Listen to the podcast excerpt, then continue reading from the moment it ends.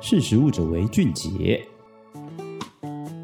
Hello，大家好，欢迎收听《识食物者为俊杰》，我是史塔奇。今天呢，要来跟大家聊的是，有科学家利用大豆分离蛋白，制造出像是纯素蜘蛛丝的聚合物薄膜，想要取代一次性塑料的问题。那不管是塑胶啊，或是塑料的使用，都为我们带来很便利的生活。但因为塑胶呢，它是由单体聚合而成的坚固又复杂的结构，所以它在大自然中就难以被分解，长年以来呢，就产生难以回收处理的大量塑胶废弃物，也造成地球或环境的污染问题。那刚刚提到一次性的塑料呢，它都是由多个单体聚集而成的，所以如果我们要取代这种一次性的塑料呢，我们就要寻找同为多个单体结合而成的可替代类似物质。那在大自然中呢，就有这种大量存在的聚合物，就是蛋白质。那蛋白质呢，它有更特殊的性质，叫做自组装。这个意思呢，就是它在没有外力介入的情况下，蛋白质可以借由自身的化学键结或是互相吸引排斥，形成有组织的结构。那就会就会像自动化一样，它不需要依靠人力或是外界的力量，它就可以自己组成有序的结构。那这个呢，与一次性的塑料相比，蛋白质的自组装不像塑料需要靠交联剂才能维持的结构，而且一次性的塑料添加的交联剂通常为不可持续性的，甚至有毒，即便能。形成更稳固的结构，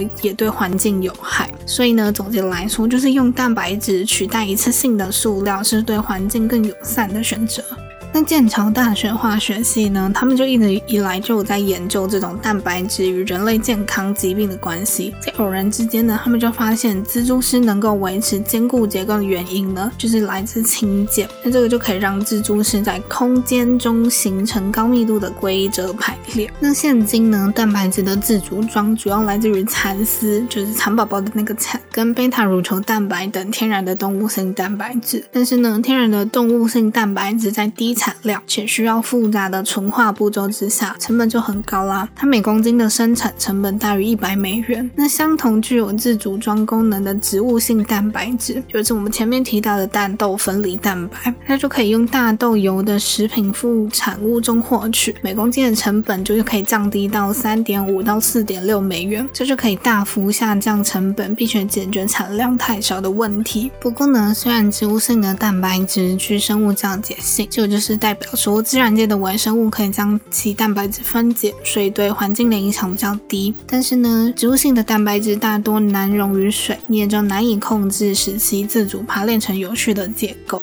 那英国剑桥大学呢，他们就以用蜘蛛丝的结构来发想，利用醋酸和水来结合超声波和高温，因此提高大豆分离蛋白的水溶性，并且利用前面提到的氢键来增强分子间的相互作用力，来稳定结构。稳定结构之后呢，再去除醋酸跟水，就成功制成类似聚乙烯塑胶袋的薄膜。那刚刚提到这个聚乙烯塑胶袋呢，它就会像是我们吃卤味啊、吃面包或是面店会用到的塑胶袋。那在剑桥大学的团队研发出这个纯素蜘蛛丝的聚合物薄膜之后，就有公司将这个实验结果进行商业化，开发出了一次性的塑胶替代品。那这个开发结果呢，也发现它可以在自然环境中安全的降解，不会像一次性的塑料带来大量的废弃物污染啊等等的。那这个研究跟开发结果就相当令人振奋。我们都很期待未来能有更广大的运用。那今天就分享到这边喽，我们下次再见，拜拜。